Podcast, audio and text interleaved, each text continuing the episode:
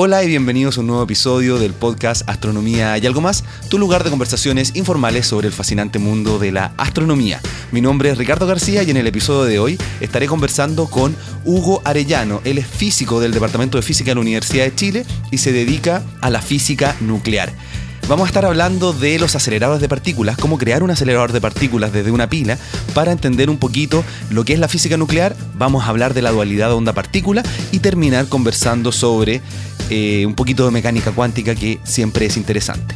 Como siempre, yo me gusta hacerte comentarios al principio del podcast, por lo tanto, primero quiero comentarte que la mejor forma de poder escuchar el podcast es suscribiéndote en las distintas aplicaciones que existen, tanto para iPhone como para Android. En Android existen distintas aplicaciones que tienes que buscar en el Google Play Store. Tú escribes podcast, descargas la aplicación y te suscribes y de esta manera todas las semanas te estarán llegando los episodios cada vez que se publiquen. Y en iPhone está la aplicación que se llama Podcast, que viene, está siempre eh, y tú te puedes suscribir directamente ahí. Y si no, hay distintas, por ejemplo, Downcast, Intacast, y hay distintas aplicaciones que tú puedes ocupar. Lo más importante es que te suscribas porque de esta manera disfrutarás semana a semana cada episodio. Eh, por otro lado, en este momento estoy grabando esta introducción del podcast transmitiendo en vivo a través de Periscope. Voy a estar probando estas redes sociales que son bastante entretenidas para compartir de una forma distinta con ustedes, así que... Eh, atentos, eh, me puedes seguir en Periscope y así voy a, voy a estar transmitiendo cuando vaya a hacer las entrevistas, cuando esté en terreno mirando lugares para hacer charlas, observaciones, etc. Así que eh, busca en Twitter, arroba Quasar, y en Periscope también estoy como Quasar. Bueno, también quiero comentarte algunas de las cosas que me han dicho de los últimos episodios. Eh, he tenido grandes comentarios, como siempre, yo se los agradezco mucho, me gusta enormemente poder compartir semana a semana con ustedes. en iTunes, de Argentina me dicen, hola, soy Mariano de Buenos Aires, Argentina. Quería felicitarlos por el podcast. Muy interesante, ya me bajé el resto de los pods para seguir escuchándolos. Saludos. Eh, también dicen en iTunes, eh, genial capítulo, gracias J. Navarro Almonacid. También en Evox me están diciendo, Escucho todos los podcasts de divulgación que pillo y este es de lo mejorcito. Felicidades. También me están diciendo entretenido programa, me aclaró muchas dudas, muy didácticas las explicaciones. Felicitaciones cada día mejor el podcast.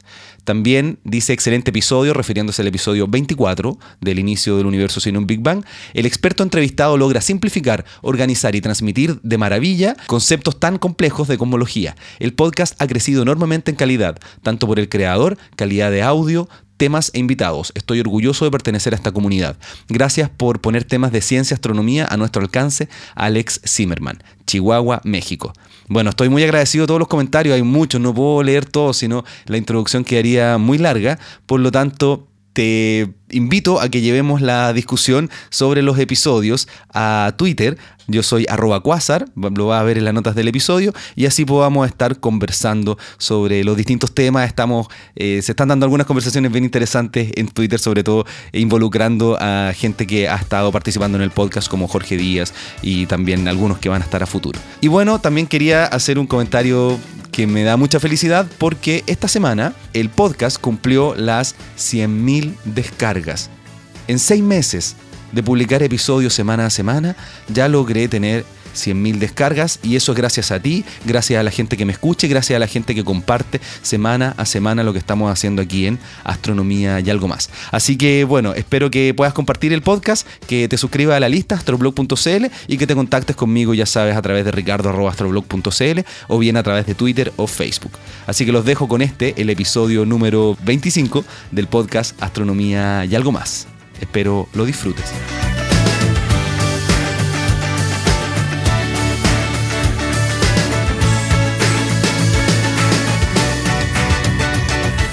Hola y bienvenidos a un nuevo episodio del podcast Astronomía y algo más. Me encuentro aquí con Hugo Arellano, quien es doctor en física, profesor del Departamento de Física de la Universidad de Chile. Hola Hugo, ¿cómo estás? buenos días Ricardo, un gusto estar aquí contigo. No, para, para mí el gusto, porque yo fui alumno tuyo en dos cursos y era muy interesante esos cursos. Y hoy día vamos a conversar sobre algunos temas que yo siento que son bien entretenidos, que tienen que ver con lo que tú haces, que es la física nuclear. Cuéntame un poquito para que la gente comprenda qué es lo que se entiende de física por física nuclear. A ver, la física nuclear tiene que ver, o sea, surge con lo que uno llama el núcleo atómico es el corazón del átomo. Los átomos son eh, estructuras formadas por eh, electrones que las podemos visualizar como moscas muy livianitas. Claro, esa, es una bonita apreciación como moscas. Sí, moscas. Eh, estas moscas tienen carga eléctrica, la carga eléctrica es negativa, y, y estas están atraídas por lo que se llama el núcleo atómico. El núcleo atómico es muy, muy pequeño, eh, si uno quiere hacer una imagen gráfica de, cómo se vería este átomo compuesto por moscas, es como si las moscas, eh, muy, muy diminutas, estuviesen volando en las galerías del Estadio Nacional o de cualquier estadio de fútbol y el núcleo atómico sería una frambuesa en el centro de la cancha. Qué impresionante analogía. Y lo que también es sorprendente es que este núcleo atómico es dos mil veces más masivo que las moscas. O sea, déjame entender bien y comprender lo que me estás diciendo. Nosotros sabemos que todo está formado por átomos y los átomos forman moléculas. Estos átomos lo que más poseen es espacio vacío. Exactamente. El espacio vacío que es todo ese espacio entre el centro de la cancha de fútbol y las galerías. Si uno por algún mecanismo, eh, fuese capaz de soplar las moscas, ya las, moscas están muy, muy amarradas. Hay que echarle algún eh, insecticida. Hay que, hay que, hay que, lo que hay que hacer es inyectar energía. Ya. O sea, cuando uno saca los electrones, tiene que darles energía para que pueda salir temperaturas para poder sacarlas son altísimas. No, tengo la cifra en este momento, pero digamos millones de grados Kelvin o grados Celsius si quieren. Eh, ni siquiera en el Sol ocurren, en la superficie del Sol ocurren esas temperaturas. Si, si realmente quiere sacar los electrones, eh, sí, hay procesos ahí que permiten eh, la evaporación de estos electrones y, los núcleos empiezan a acercarse uno a otro. Ahora, otra cosa importante aquí es qué es un núcleo. Claro, para allá quería ir porque mencionaste que la mosca es como una mosca que casi no pesa los electrones y en el centro está casi toda la masa de este átomo. Exactamente. Hablemos sobre, sobre el núcleo. ¿qué es el, el, núcleo atómico. A ver, el núcleo atómico está constituido por eh, dos tipos de partículas que las conocemos como protones que tienen carga eléctrica positiva, y los neutrones, como su nombre lo sugiere, tienen carga neutra. Ahora, los protones y los neutrones interactúan mediante lo que uno llama fuerzas nucleares. Claro, y, como vimos en el episodio con Jorge Díaz, esta interacción es como que vayan tirándose pelotas, y estas pelotas son unos bosones, ¿no es cierto? En este caso, lo que las partículas que se tiran un protón con un neutrón, eh, la, de menor masa, la más liviana, son los piones. Perfecto. Pero hay otro tipo de partículas, eh, sigma, hay, todo un alfabeto griego de partículas ya que dan cuenta de la interacción entre protones con protones, protones con neutrones, neutrones con neutrones. Los neutrones, si bien tienen carga neutra, interactúan mediante estas fuerzas nucleares. Bueno, yo tengo una pregunta, porque estamos viendo que el núcleo atómico es muy, muy pequeñito. Y tú estudias el núcleo atómico. ¿Cómo se hace eso? ¿Cómo se estudia algo tan pequeñito? Sí, es una muy buena pregunta. A ver, yo, lo, yo creo que lo mejor, eh, la mejor analogía que uno puede hacer eh, es el uso de ondas y ecos. Por ejemplo, uno sabe que eh, los murciélagos cazan sus presas sin hacer uso de la vista. Claro. ¿ya? Eh, entonces, lo que hacen los murciélagos es emiten un chillido, un sonido, con lo que uno llama una longitud de onda, una longitud de ondulación, que sea más o menos del tamaño de la polilla que está volando y quiere capturarla. Cuando la longitud de onda es comparable con el tamaño del objeto que ellos quieren detectar, se produce un fenómeno de interferencia, eh, una señal, eso llega al oído y, y, localizar el, el, bichito y se lo comen. Pero es re importante el uso de ondas. Eh, la pregunta es, ¿cómo puedo yo construir ondas que sean capaces de ver cosas tan pequeñas como un núcleo atómico? Claro, esa es una pregunta importantísima. El análogo al sonido en física son los haces de partícula. No, no, son haces de luz. A ver, un haz de partícula uno tiene que visualizarlo, por ejemplo, esto es muy conocido hoy en día, un puntero láser. Claro, todo el mundo tiene punteros láser. Un puntero láser es eh, un haz de luz usualmente es roja. Claro, yo, yo en astronomía para hacer las charlas ocupo uno de color verde. Exactamente. Eh, son longitudes de onda calibradas para eh, nuestra capacidad de, de ver. De ver, ¿ya? exactamente. Porque podíamos perfectamente tener un puntero láser ultravioleta. Claro, nadie lo vería. Exactamente. Eh, lo, que, lo, lo importante aquí es que uno con los colores puede graduar la longitud de onda. Eh, la luz roja tiene una cierta longitud de onda, la luz verde una longitud de onda más corta. Claro. ¿ya? Entonces uno puede imaginarse longitud de onda incluso más corta. Y uno puede llegar, por ejemplo, a rayos X. Pero los rayos X nos van a permitir ver cosas eh, de los tamaños de las longitudes de onda de los rayos X. Y necesitamos algo mucho más corto, mucho más corto. Recuerden la analogía del Estadio Nacional. O sea, un estadio y el núcleo atómico está al interior. Entonces, a esas alturas lo que uno necesita son partículas, haces de partículas. Haces de partículas. Es tirarle una especie de láser al núcleo atómico. Es, eh, un haz de partículas es como un láser de partículas. Perfecto. Tengo que aclarar, láser eh, técnicamente se refiere a luz, ¿ya? Claro. No, eh, estamos hablando de, es un haz muy similar a un rayo láser, pero de partículas colimadas. Son la, lo colimado significa eh, muy, muy finito, pueden ser perfectamente del tamaño, del diámetro de un cabello. Mm, Perfecto. Ahora, estos haces, eh, si tienen energías grandes, porque mientras mayor es la energía, más corta es la longitud de onda. Y por lo tanto, estamos en condiciones de indagar cosas más pequeñas. Para estudiar el núcleo atómico, uno tiene que acelerar estas partículas. Normalmente son protones, uno usa haces de protones, también puede usar haces de electrones. Uno que hace un rayo de estas partículas y lo hace incidir eh, en el material que uno quiere estudiar. Y ahí se produce, al otro lado de, la, de donde está chocando, se produce un desparramo de las partículas. Y este despar- desparramo es detectado. Ya, hagamos una pausa porque has mencionado cosas muy interesantes entre medio, porque estás diciendo que tenemos que tomar una partícula, pensemos en un protón, que tenemos que acelerarlo para lanzárselo directamente a otro protón. Exactamente. ¿Cómo, O sea, cómo- cómo a- a un podemos tomar un protón para poder acelerarlo? Primero, hay una etapa previa.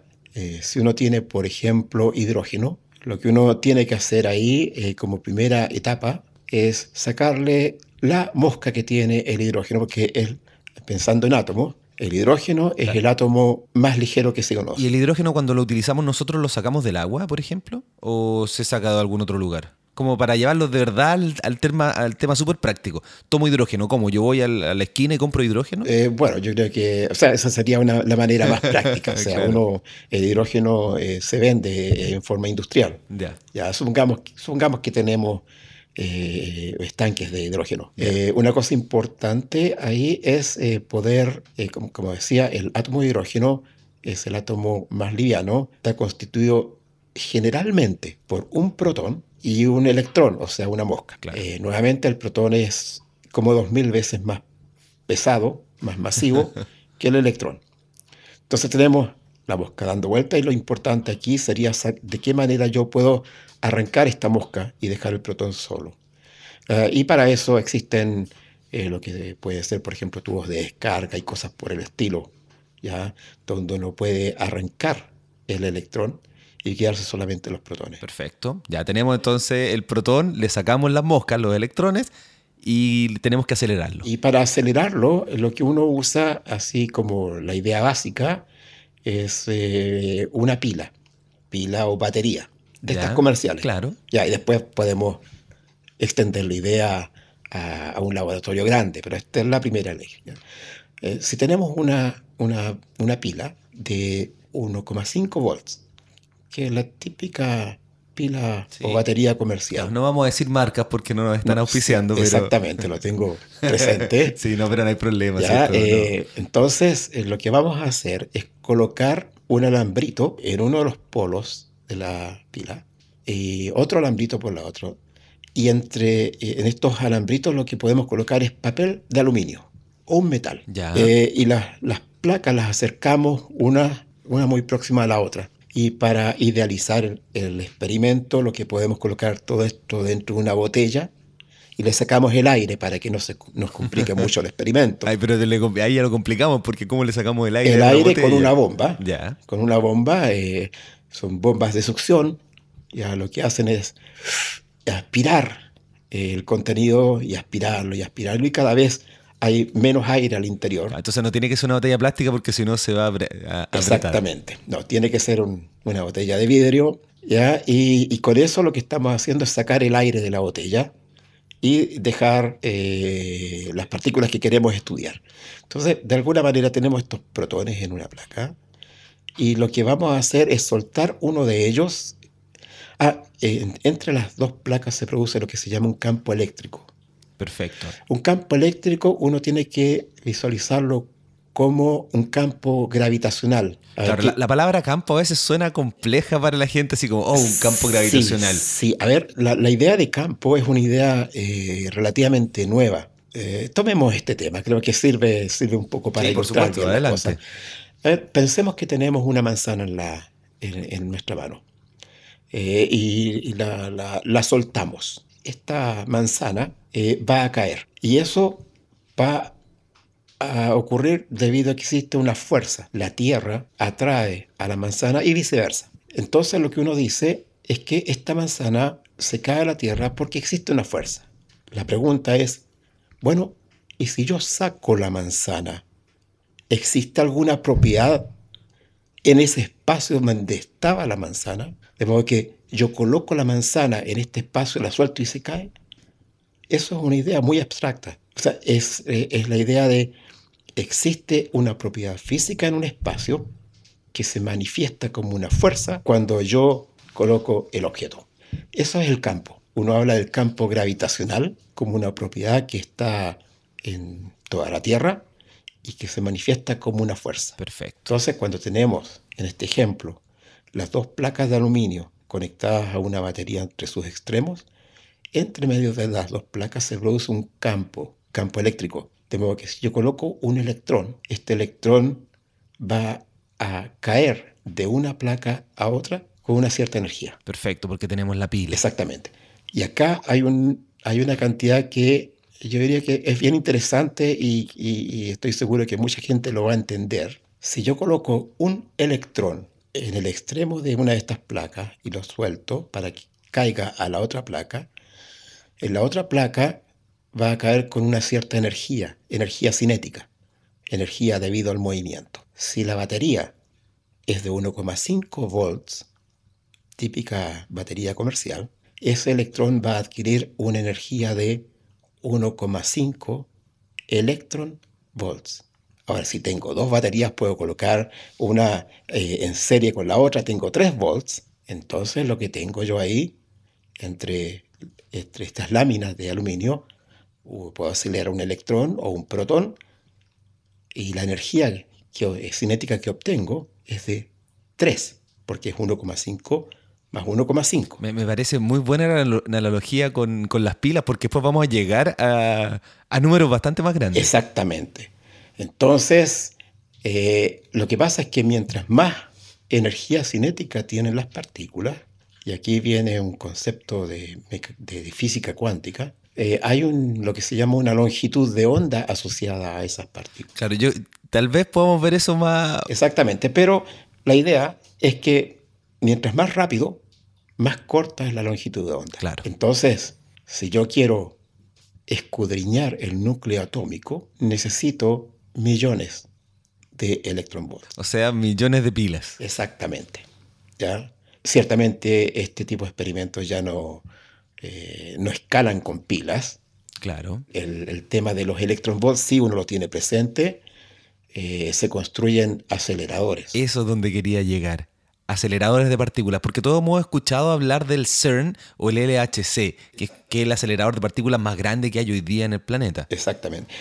Eh, cuando uno quiere, quiere acelerar partículas, en una primera etapa uno puede usar eh, placas como esta, pero después uno los lleva a un, a un anillo, a un túnel. Es un, ah, es un anillo formado por tubo, un tubo donde hay una cavidad y lo que se hace es eh, gradualmente aumentarle la energía cinética a esta partícula. Entonces, es como si esto está en una especie de loop o halo. Cada vez que pasa en un cierto punto, lo que uno hace es empujar la partícula y da una vuelta y vuelve a, pasar por el mismo punto y se empuja nuevamente. Y cada vez que pasa por un cierto punto, se apura. Se le da un empujón.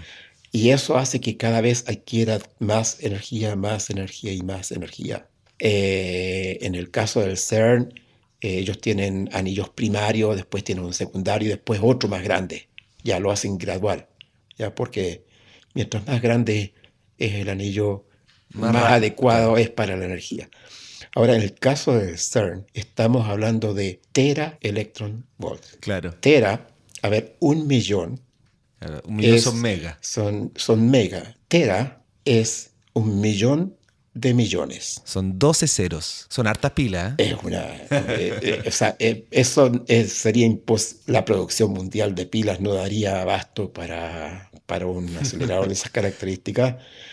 pero lo que se usa ahí son otras técnicas. Claro. Ahora, es interesante cómo, cómo fuimos haciendo, cómo fuiste haciendo la analogía para llegar desde un, un ejemplo muy simple, que es esta, esta pila con un cable, a llegar a lo que es hoy día el, LHC y el gran acelerador de partículas, pensando en que todo lo que se quiere hacer es tomar partículas, hacerlas girar cada vez más rápido para aumentar la energía cinética y poder escudriñar este núcleo atómico. El caso del núcleo atómico, el núcleo atómico no lo estudiamos con el, con el LHC, lo estudiamos con aceleradores que son del orden de 10 millones o más menos, 10 millones mil millones de electron volts. Ah, perfecto. Ese es un buen dato. Eh, ese es el rango de energía en el cual que uno, utiliza para escudriñar escudriñar el núcleo atómico. Más allá que eso, energías más altas no, no van a aportar mucho, eh, mucha información de la estructura. Y mucho menos que eso,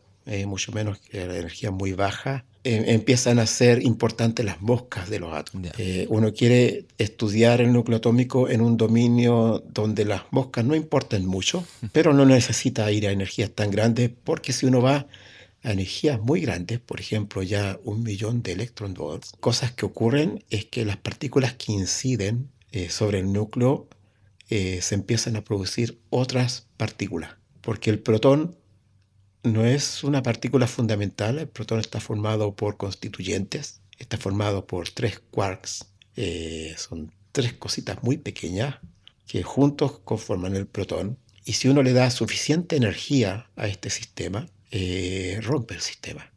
Y se producen otras cosas. Y ya cuando uno está en ese otro dominio, está estudiando otros procesos. Entonces, hablemos un poquito del LHC, que es muy interesante, saltándonos a, otro, a, esta área donde no vamos a estar escudriñando el átomo, sino que vamos a estar creando partículas nuevas. Y partamos por el nombre. LHC significa Large Hadron Collider, o sea, gran colisionador de hadrones. Ya entendemos lo que es gran, ya entendemos lo que es colisionador, ¿Qué es lo que es un hadrón? Un hadrón, eh, los hadrones en este caso se trata de protones. En, física, en física de partículas hay toda una clasificación de partículas. Eh, están eh, los leptones. Dentro de otra clase están los hadrones, que son las que interactúan vía interacciones fuertes, o llamemos nucleares. Ya. puedo dar ejemplos de los hadrones, los protones y los neutrones. Perfecto. Eh, los hadrones están formados por quarks. Por quarks. esa es la definición de hadrón, que está, formado por quarks. Y hay, Perfecto. Eh, dentro de los hadrones hay una subclasificación, y esta subclasificación los separa entre aquellos que están formados por dos quarks o tres quarks. Los formados por dos quarks eh, son los mesones, y los de tres quarks son los hadrones. Hadrones. Entonces aquí no van a hacer colisionar mesones, vamos a colisionar solo hadrones. Hadrones. Los mesones tienen otra particularidad que no viven mucho. Ah, perfecto. ¿Qué es lo que es no mucho? Ah, eh, millonésimas de segundo. Bueno, entonces tú... Eh, a excepción, cuidado, ¿Ya? del neutrón. El neutrón está formado por tres quarks, al igual que el protón. Claro. El neutrón no tiene carga eléctrica pero el neutrón se puede desintegrar al cabo de unos 10-15 minutos y deja de ser neutrón y salen tres cosas. Es como una pompa de jabón que tenemos que súbitamente eh, se rompe Ya. y queda otra pompa de jabón, pero con dos partículas, dos chispitas, dos cositas más que salen. Entonces tenemos que el neutrón desaparece y aparece un protón. Pero eso, eso ocurre en todo momento. O sea, los átomos que nos constituyen a nosotros, los neutrones se están desintegrando. Eso ocurre también, también ocurre. A ver, eh, con respecto a estos dos constituyentes, o sea, el, el- los- el residuo de este decaimiento, a este decaimiento se le llama decaimiento beta. Entonces el neutrón, que tiene una cierta energía, pasa una cierta masa, pasa un protón que tiene una masa ligeramente menor, más un electrón que es una mosca, y más lo que uno llama un neutrino. El nombre neutrino, probablemente esto ya lo habrás hablado en alguna Sí, lo conversamos en el, en el episodio de neutrino Jorge es, eh, es como, en italiano es un neutroncito. Sí, contamos la historia como Fermi le puso el nombre. Que es una partícula muy particular. eh, era casi como un fantasma. Una partícula que no tiene masa. Sí, yo les recomiendo escuchar ese episodio con Jorge Díaz, está muy interesante. Lo voy a dejar en las notas de este episodio para que puedan acceder rápidamente a él. E- Eso, eso ocurre cuando tenemos un neutrón libre. El neutrón eh, en el núcleo atómico también puede ocurrir. Ahí, eh, de hecho, eso es, un, es uno de los mecanismos importantes de lo que uno llama radioactividad, El decaimiento beta. el decaimiento beta. Y, y es muy interesante porque eh, eso eh, da cuenta de lo que uno llama la transmutación del núcleo atómico. Por poner ejemplo, a ver, voy a, voy a valerme un torpedo, voy a buscar una tabla periódica. Perfecto, no hay ningún problema. Entre paréntesis, eh, acá la palabra torpedo es sinónimo de una ayuda a memoria. Entonces, por ejemplo, voy a colocar aquí eh, dos, eh, dos elementos eh, bastante conocidos, contiguos en la tabla periódica, que es el cobre y el zinc. El Perfecto. cobre es un metal rojo Sí, y el zinc, es un material utilizado, también es un metal, eh, se utiliza para la techumbre y cosas de ese tipo. El cobre tiene 29 protones y el zinc tiene 30. Y voy a imaginar que el cobre, el cobre eh, eh, es una, una cancha de fútbol con 29 electrones, por lo tanto nuestra analogía inicial es 29 moscas. perfecto. En el centro de la cancha hay una frambuesa que tiene 29 protones y va a tener un número importante de neutrones. Los, import- los neutrones son importantes para que esto se aglutine, o si no, no se aglutina el núcleo. Pero no es necesario que tenga la misma cantidad. No, no, de hecho puede tener 29 neutrones, 30, 31, 32.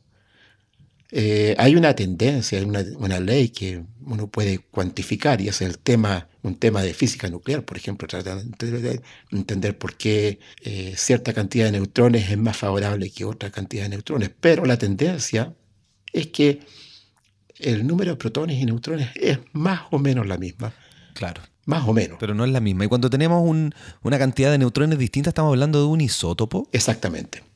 Eh, el isótopo eh, se llama ISO, tiene, ISO es el mismo topo y tiene que ver con protones.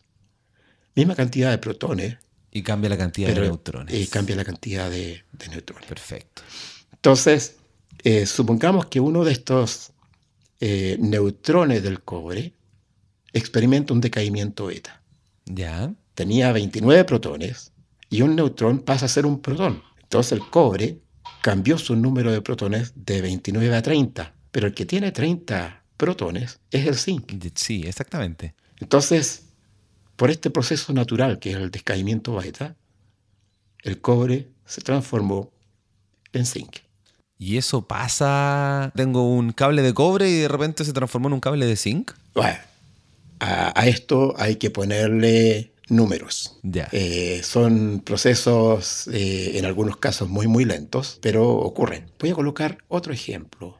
Y, y este es un buen ejemplo. Carbono 14. Sí, yo estaba pensando también en los procesos de datación. Exactamente. Así como lo dimos el ejemplo del cobre con una cierta cantidad de un número de- determinado de protones, pero con un número diverso de neutrones, uno también puede ir al carbón. Claro. El carbón tiene, eh, en este, el carbón tiene seis protones. Y la- como dije que la tendencia, la tendencia, la preferencia es que haya una igual cantidad de neutrones.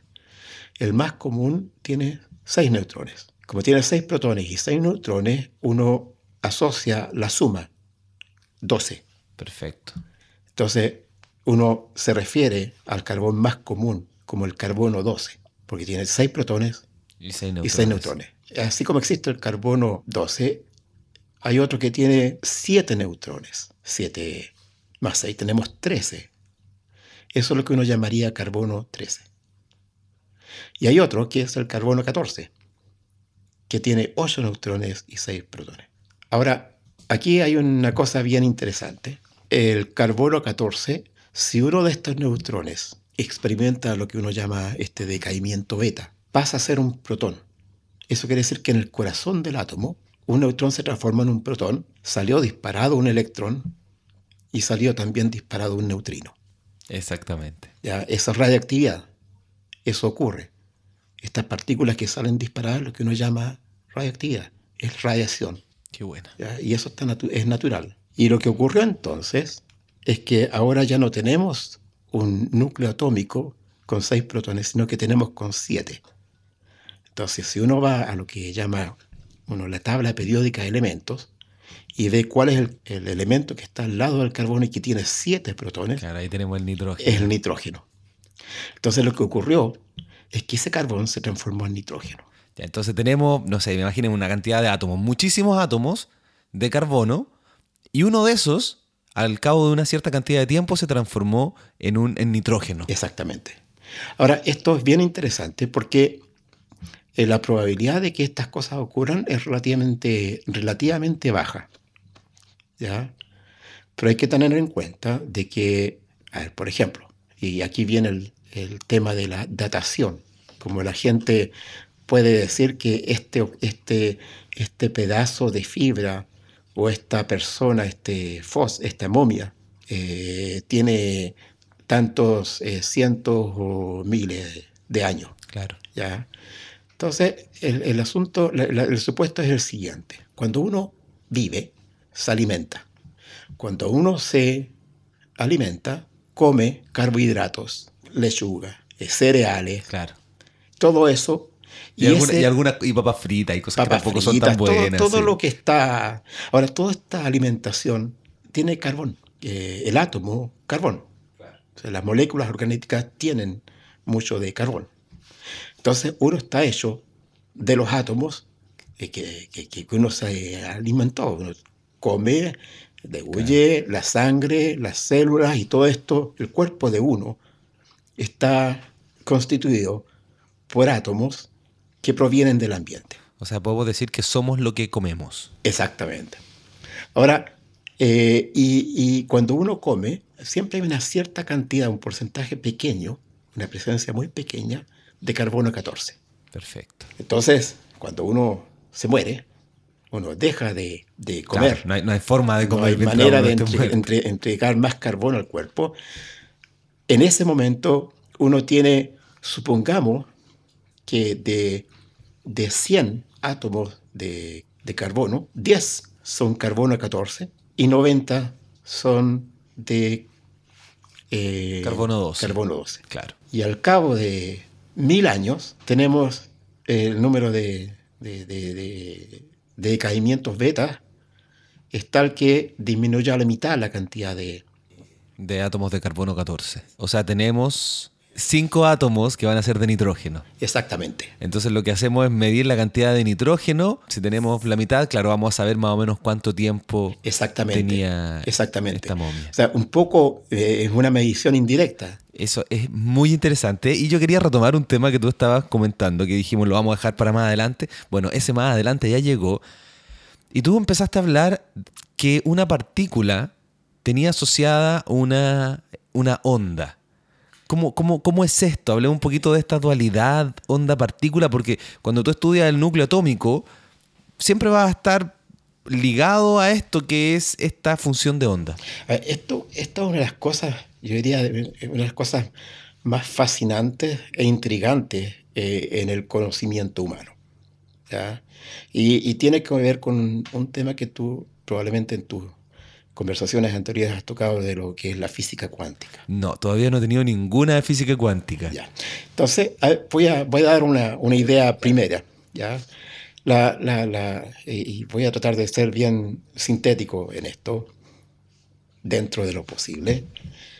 Eh, en la naturaleza, en nuestras concepciones sensoriales, podemos hacer una distinción importante entre lo que es una onda y lo que es una partícula. Claro, nosotros imaginamos las ondas como las olas en el mar, cosas así, y las partículas como pelotas. Exactamente. Eh, cuando uno, por ejemplo, tiene una piedrecita entre los dientes, uno tiene bien claro que es una partícula. Claro. Ya, no es una onda que está entre los dientes. Y, por ejemplo, ahora que nosotros estamos conversando, estamos tirando ondas sonoras al micrófono. Exactamente. Eh, no es una lluvia de partículas, sino que son vibraciones elásticas, ya eh, que interactúan con la membrana de este micrófono y se, se escuchan. Esperemos que se escuche bien. Si nosotros sacamos el aire, claro, no tenemos sonido. Entonces siempre uno tiene la idea de que hay un medio en el cual se transmiten. Ah, en el siglo, o sea, en, 1860, por decir algo, eh, Maxwell, un físico escocés, eh, desarrolló una teoría que fue una síntesis muy interesante de los fenómenos electromagnéticos, los fenómenos de los imanes, eh, la peineta que pasa por el pelo y que deja la estática, los rayos eléctricos, todo esto se condensa en lo que se llama una teoría electromagnética. Ahí están las ecuaciones de Maxwell que yo mencionaba en un episodio anterior, que yo, que yo siempre veía poleras con las ecuaciones de Einstein y no con las ecuaciones de Maxwell. Y un oyente me mandó una foto de una polera con las ecuaciones de, Maxwell. Eh, eh, es impresionante eh, eh, es una síntesis, yo diría, maravillosa en, las cosas que, se han...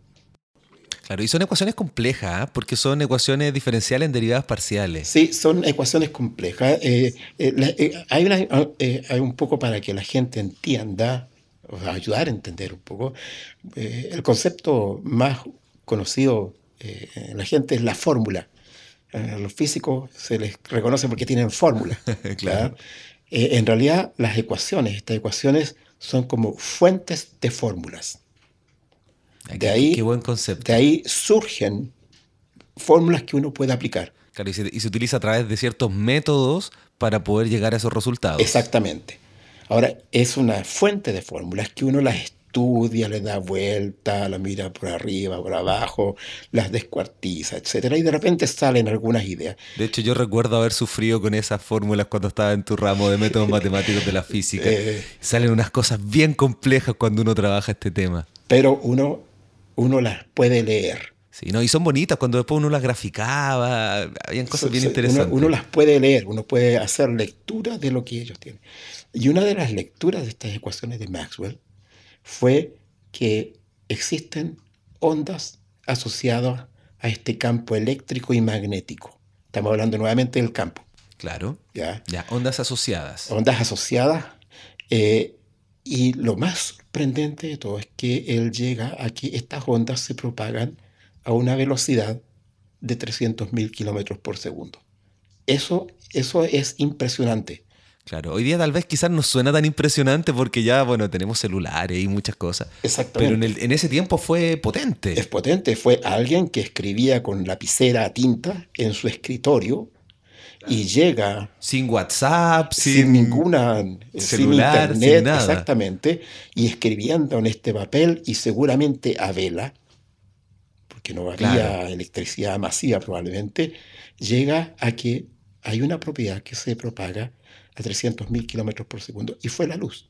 Eh, posteriormente se explican muchas cosas. Viene la transmisión inalámbrica, que es fabulosa. O sea, hay, que, hay que darle la, la importancia que tuvo Maxwell. Hoy día el mundo tecnológico, electrónico que vivimos es gracias a esas ecuaciones que planteó Maxwell. Exactamente, en, en, gran medida. Porque después viene otra cosa. Claro, o sea, la física y la, y la, ciencia la física cuántica entra y, hace una entrada también eh, impresionante. Pero entonces, eh, eh, dentro de las cosas sorprendentes, por ejemplo, con estas ecuaciones se puede describir eh, el fenómeno de la, el- eh, la luz que pasa por el prisma, o bien los arcoíris. ¿Qué, qué cosa más insólita?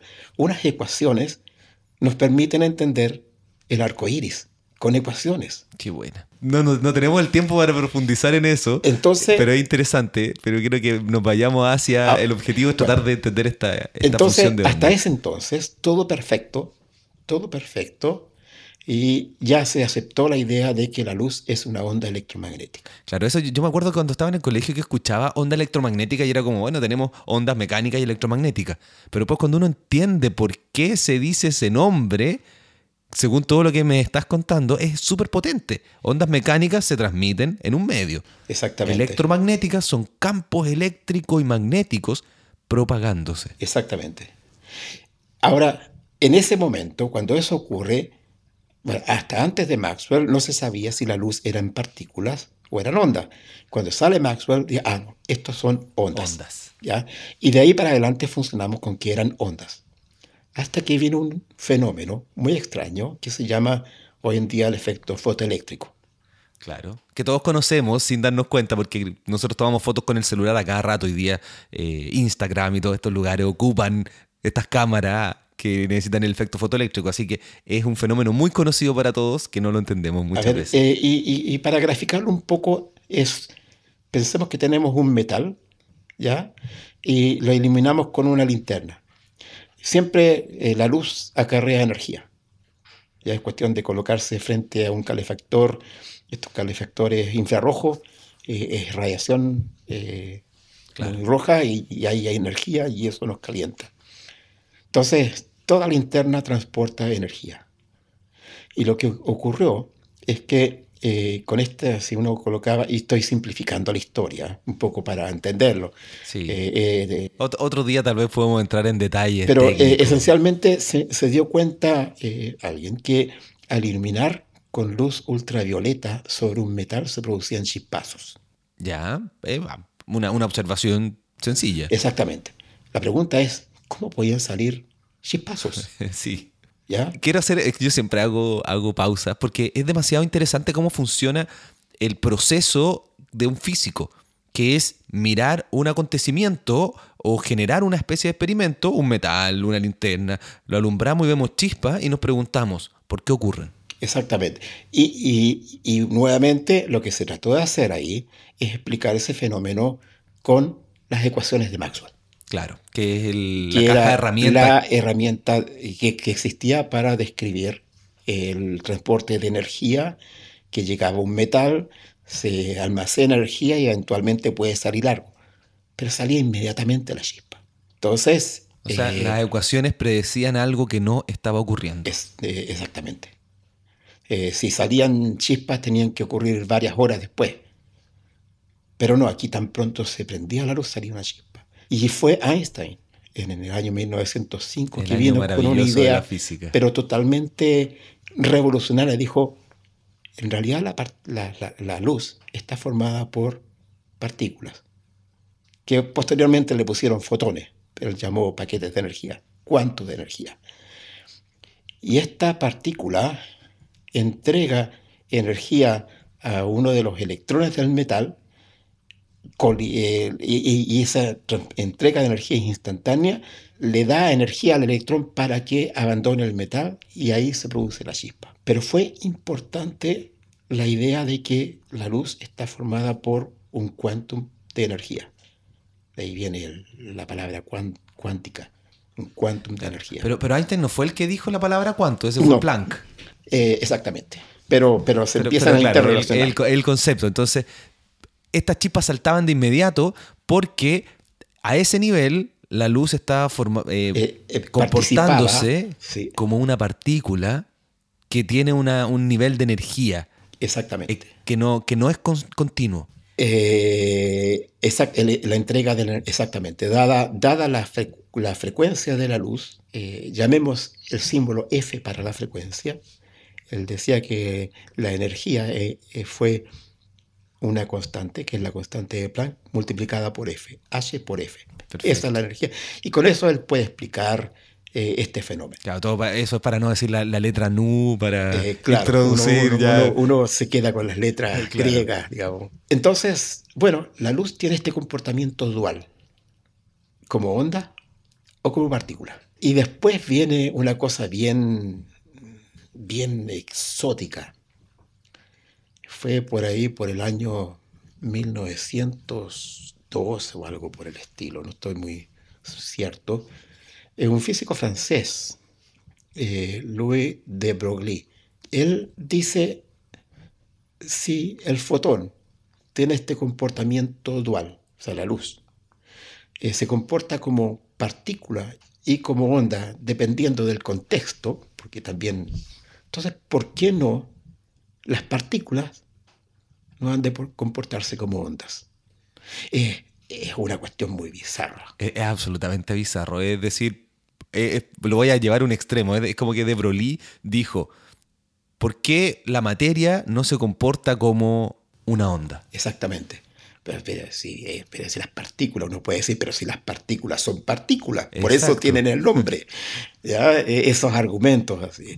Y se llevan estudiando, bueno, no se llevan estudiando tanto tiempo, pero se conocían los electrones, los protones. Exactamente. Y esas son partículas, tienen masa, uno, entre comillas, las puede localizar. Sí, y uno se la imagina como pelotitas. Y hasta el día de hoy que tenemos la mecánica cuántica, seguimos imaginándonos el, el átomo como pelotitas. Exactamente. Y no es así. Eh, y, y es porque nuestro mundo sensorial nos construye una realidad y toda nuestra intuición está amarrada a, a esta cosa sensorial. Claro.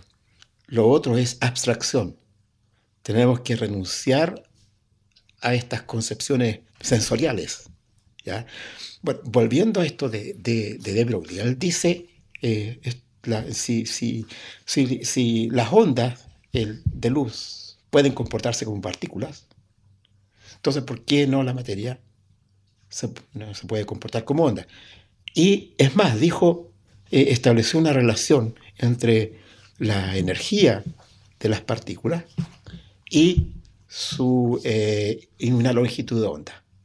Eh, era una especulación y no fue tomado en serio, excepto por unos científicos norteamericanos que hicieron un experimento donde construyeron un haz de electrones y lo hicieron incidir sobre un, creo que fue sal, Ya. y colocaron detectores y observaron un comportamiento idéntico de este haz de partículas a si se hubiese hecho con rayos X, que era luz.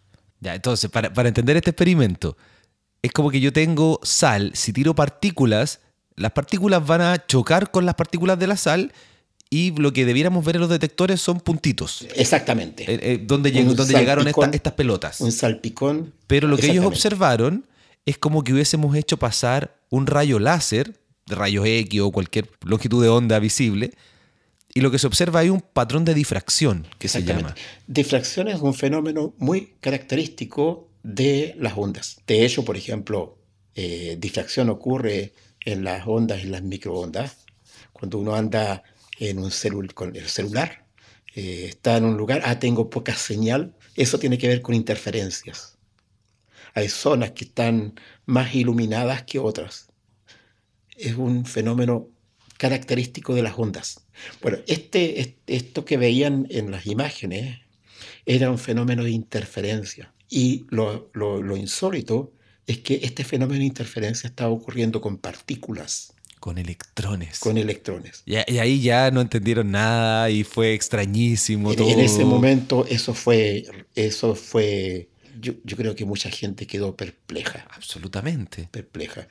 Eh, que, que- que las partículas, los electrones se estén comportando como onda, eso no, no, no- no- cabía en nuestra intuición. Bueno, eh, esto evolucionó y se, ya hoy en día uno eh, lo tiene totalmente eh, asimilado, lo, acepta. Y es toda la tecnología que, con la cual uno cuenta en los, eh, la gran justificación en los aceleradores.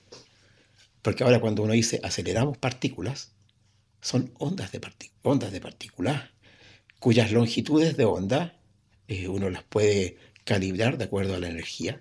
Y por lo tanto, uno escoge la energía para una determinada longitud de onda para estudiar un determinado fenómeno. Y así es como estudia entonces el núcleo atómico. Exactamente. Que en realidad podríamos decir que el núcleo atómico es una especie de, núcleo dual porque es una partícula, pero además tiene asociada una, una, onda. Exactamente. El núcleo está formado por partículas. Ahí, estamos volviendo al centro de la cancha. Tenemos protones, eh, neutrones, confinados en un espacio muy pequeño. Eh, es algo así como del orden de 0,000, repitan eso 14 eh, veces, metros. Ya es un espacio muy, muy reducido. Y efectivamente, eh, uno cuando estudia estas partículas, las tiene que estudiar con un formalismo que hoy en día se llama mecánica cuántica y ocurren cosas también muy, muy interesantes en este núcleo, núcleo atómico.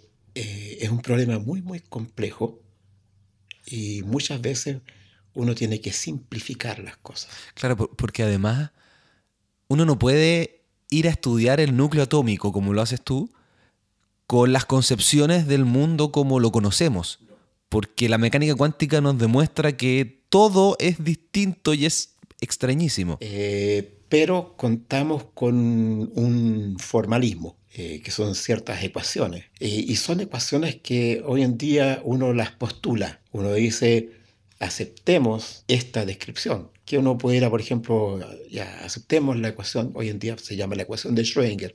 Hay otras ecuaciones, digamos, pero... Muy conocido por el gato. Es, bien fascinante. Eh, porque, por ejemplo, puedo decir lo siguiente. ah, tenemos el núcleo atómico. El núcleo atómico está formado por protones y neutrones, pero ¿qué pasa si yo en mi mente, en mi mente, eh, prescindo de los electrones? De estas moscas, ya. Sacamos los electrones y juntamos muchos núcleos. Y ahí uno está construyendo lo que uno llama un sistema imaginario, donde están los protones y los neutrones en una piscina infinita, eh, que sería materia nuclear. Eso se le llama materia nuclear. Ahora, eso no es tan bizarro, no es tan absurdo.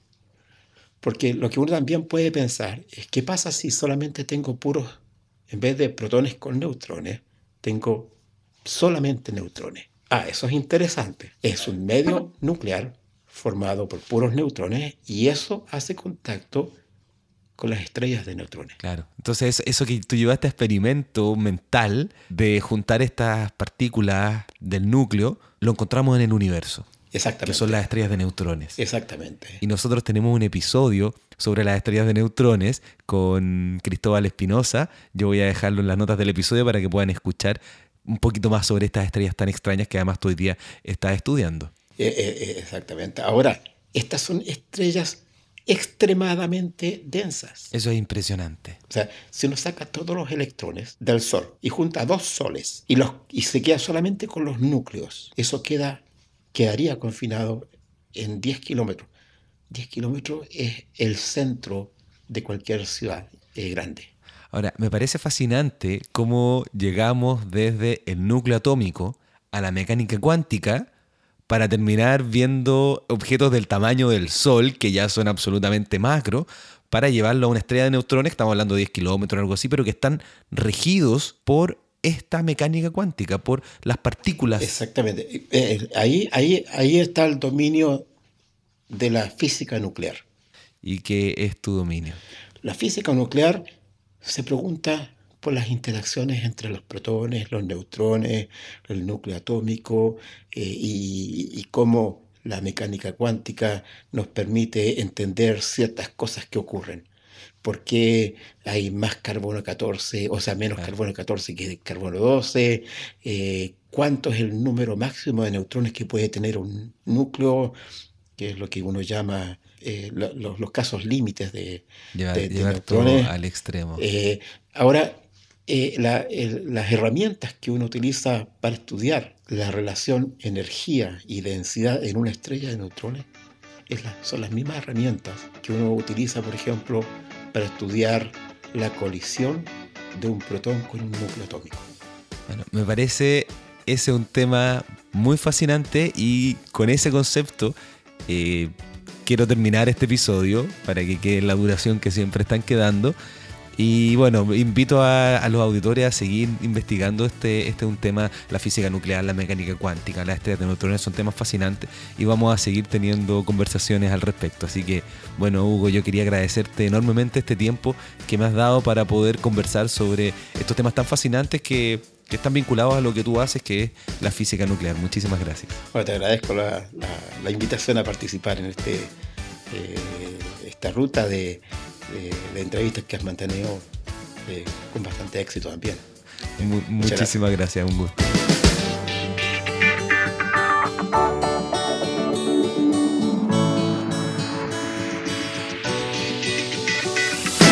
Bueno, espero que te haya gustado este episodio y bueno, como siempre al final quiero recordarte que existen tres formas que tú puedes colaborar con el podcast Astronomía y algo más. La primera es compartiendo el podcast con tus amigos, tu familia. Siempre es importante compartirlo. Mientras más personas lo descarguen, más entusiasmado estoy yo para seguir realizando y la información puede llegar a la gente que de verdad le interesan estos temas. También es importante que dejes tus comentarios en iTunes y en Evox, que son los dos lugares donde puedes encontrar el podcast, porque de esta manera se hace visible el podcast en, estos, en estas plataformas. Así que deja tus comentarios, yo estoy siempre mirando, respondo muchas de las cosas. Bueno, en Evox no se puede responder tanto eh, como directamente, pero siempre estoy escribiendo y revisando los comentarios y a veces puedes, tu comentario puede salir aquí al aire. Y la tercera forma es aportando a la realización de este podcast porque hay varias cosas que hay que costear y eso lo puedes realizar en astroblog.cl slash aporte. Y bueno, eh, yo ya les conté que voy a estar en el encuentro de la Unión Astronómica Internacional, donde en ese encuentro, eh, bueno, se realiza en Hawái, por lo tanto estaré a través de Periscope. Voy a estar transmitiendo algunas cosas, por eso estoy haciendo la prueba ahora en Periscope, hay varias gente. Y bueno, les tengo que recordar que para que ustedes puedan hacer comentarios en Periscope y vean esto que estoy haciendo en vivo, eh, necesitan tener la aplicación instalada en el teléfono. Ustedes instalan Periscope y la gracia es que apenas yo hago una transmisión en vivo que van a hacer cuando esté realizando algo astronómico, le va a llegar la notificación y ustedes van a poder ver lo que esté realizando en vivo. En este caso la grabación y la muestra de cómo dejo listo episodio a episodio porque en un ratito más voy a estar publicando el episodio número 25 que es este. Así que bueno, espero que hayas disfrutado eh, este podcast y la próxima semana se viene la conversación, la segunda parte de la conversación que tuve con Jorge Díaz. Así que nos vemos la próxima semana.